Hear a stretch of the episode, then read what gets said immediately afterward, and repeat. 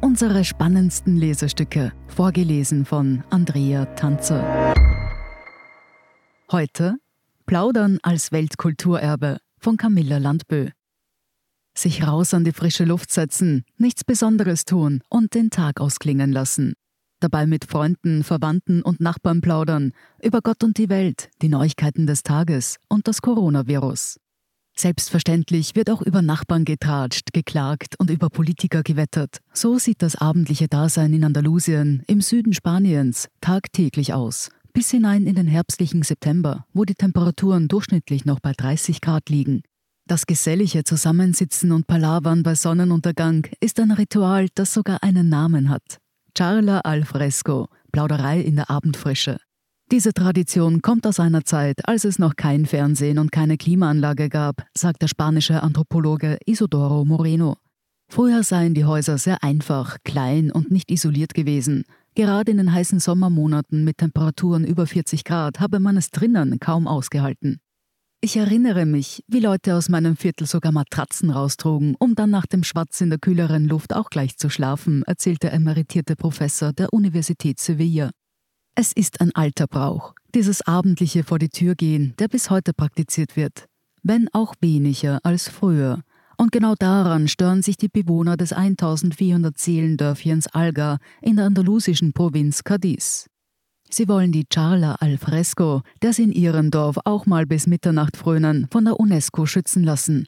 Kurzum, sie soll als Teil des immateriellen Weltkulturerbes anerkannt werden – ein Schutz, den etwa auch das Berner Aare-Schwimmen seit 2017 genießt. Natürlich leben wir in Andalusien dieses gesellige Zusammensitzen nach wie vor sehr intensiv aus, besonders in kleinen Ortschaften oder in Vierteln mit wenig Verkehr, sagt Moreno.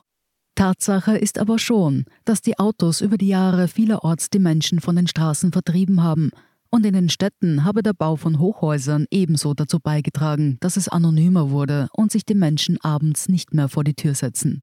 Besonders bedenklich findet der Anthropologe allerdings eine andere Entwicklung in der Gesellschaft. Für alles, was man unternehmen will, muss man heutzutage Geld in die Hand nehmen. So würden auf den Plätzen Spaniens, die seit jeher ein Treffpunkt für die Menschen sind, mehr und mehr Sitzbänke verschwinden, damit Cafés und Restaurants ihre Tische und Stühle weiter rausstellen könnten.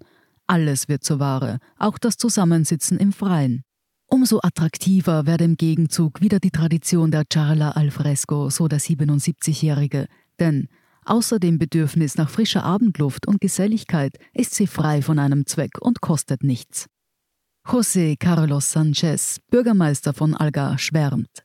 Es ist in unserem Ort für viele Einwohner der schönste Moment des Tages. Seine Mutter sei 82 Jahre alt und sitze jeden Abend bis zum endgültigen Sonnenuntergang draußen in ihrer Straße.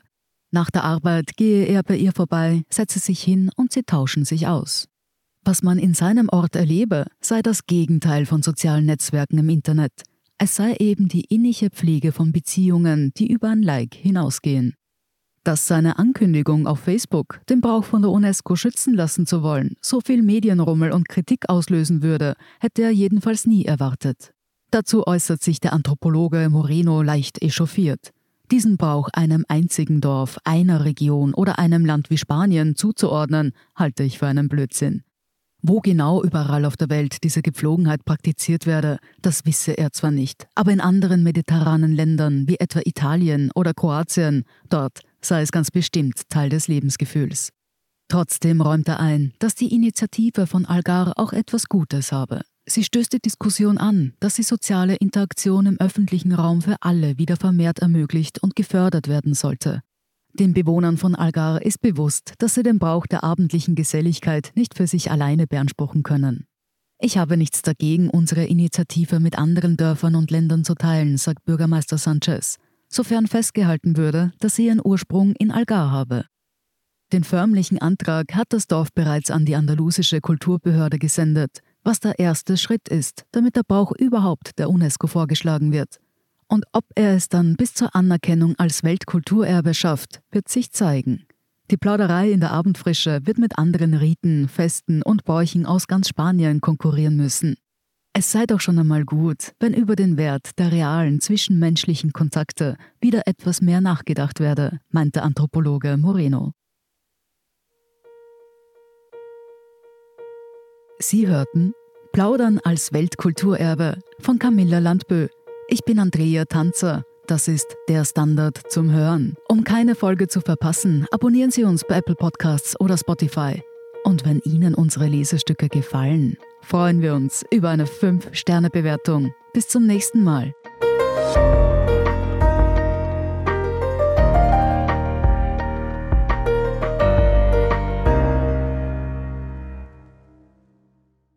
Guten Tag, mein Name ist Oskar Bronner. Ich habe damals den Standard gegründet, damit man sich auf Basis unabhängiger Berichterstattung die eigene Meinung bilden kann. Guten Tag, mein Name ist Pony73 und ich poste beim Standard, weil ich genau das dort machen und meine Meinung auch sagen kann. Der Standard, der Haltung gewidmet.